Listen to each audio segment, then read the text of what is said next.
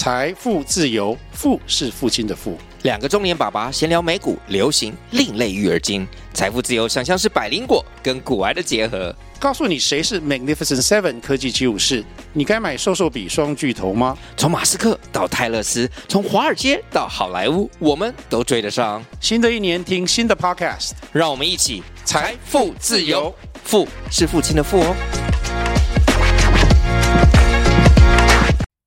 八点七，面对物联网世界，金融保险公司的策略选择三。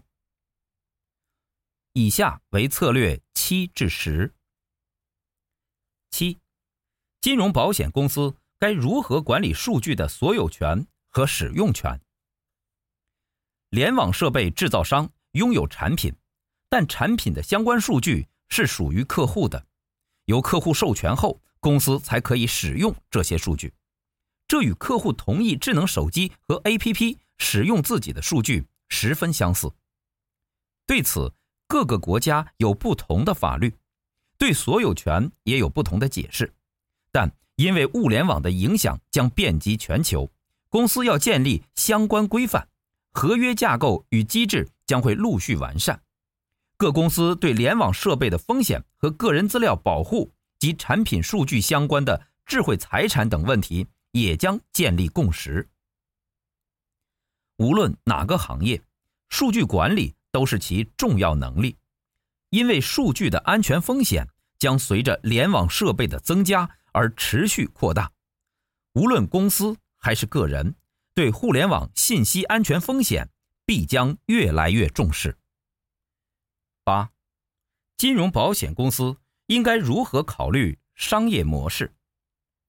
一般来说，物联网产品有两类商业模式：一是产品及服务，它使得产品性能提升、服务效率提升、运营成本下降，同时客户只有在使用的时候才需要付费；二是共享产品，也就是共享经济，它让客户不再需要花大价钱，便可享受产品。和产品带来的所有价值和服务。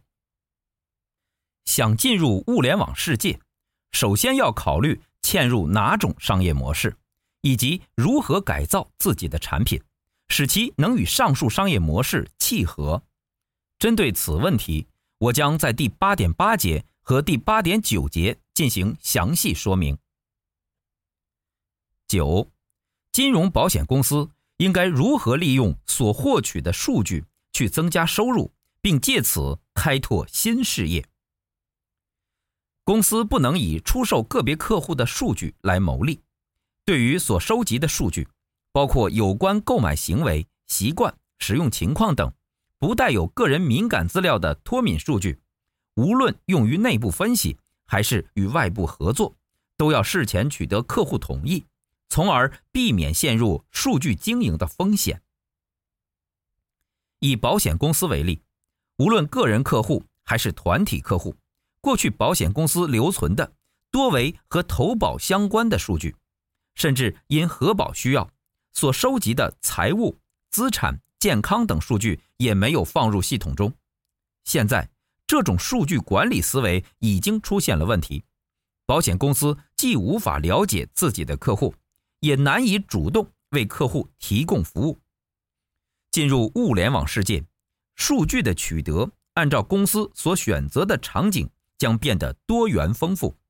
通过这些数据，金融保险公司有机会在衣食住行各方面去分析、了解并预测客户的行为和习惯，进一步为客户提供更多生活场景保险。十，金融保险公司应该如何扩大经营范围？因为产品系统与系统体系的出现，竞争的边界越来越模糊。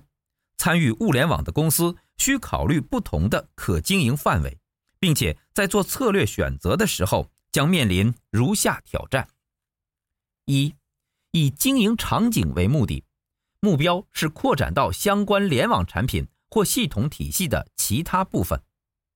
二，以经营生态为目的，目标是支持自家平台发挥资源整合效果，对外吸引更多相关服务提供商加入，对内连接从相关产品所获取的数据，并及时提供服务。例如，以大健康为核心自建平台，除了自家产品，公司可以同时连接各类健康管理、健康服务的设备和提供商，为客户提供一站式解决方案。以上十点供金融保险公司在面对物联网世界、面临策略选择时参考。所有公司必须先明确自己的价值主张。要注意的是，每种策略选择都涉及取舍，也彼此相关。公司需要考虑自身的独特性以及未来发展的合理性和可持续性。本节思考重点：一。数据的所有权、使用权及信息安全，这些是合规法律问题还是营销问题？二，物联网有两大商业模式和无数的生态圈，你打算如何选择？为什么？是因为你有资源，还是竞争利基？三，公司除了要避免陷入经营风险，错用数据。也要避免陷入无法经营的风险，没有数据。面对这两种风险，你有什么解决方案？四，无论场景还是生态，各有其机会和风险，要如何选择？你想清楚了吗？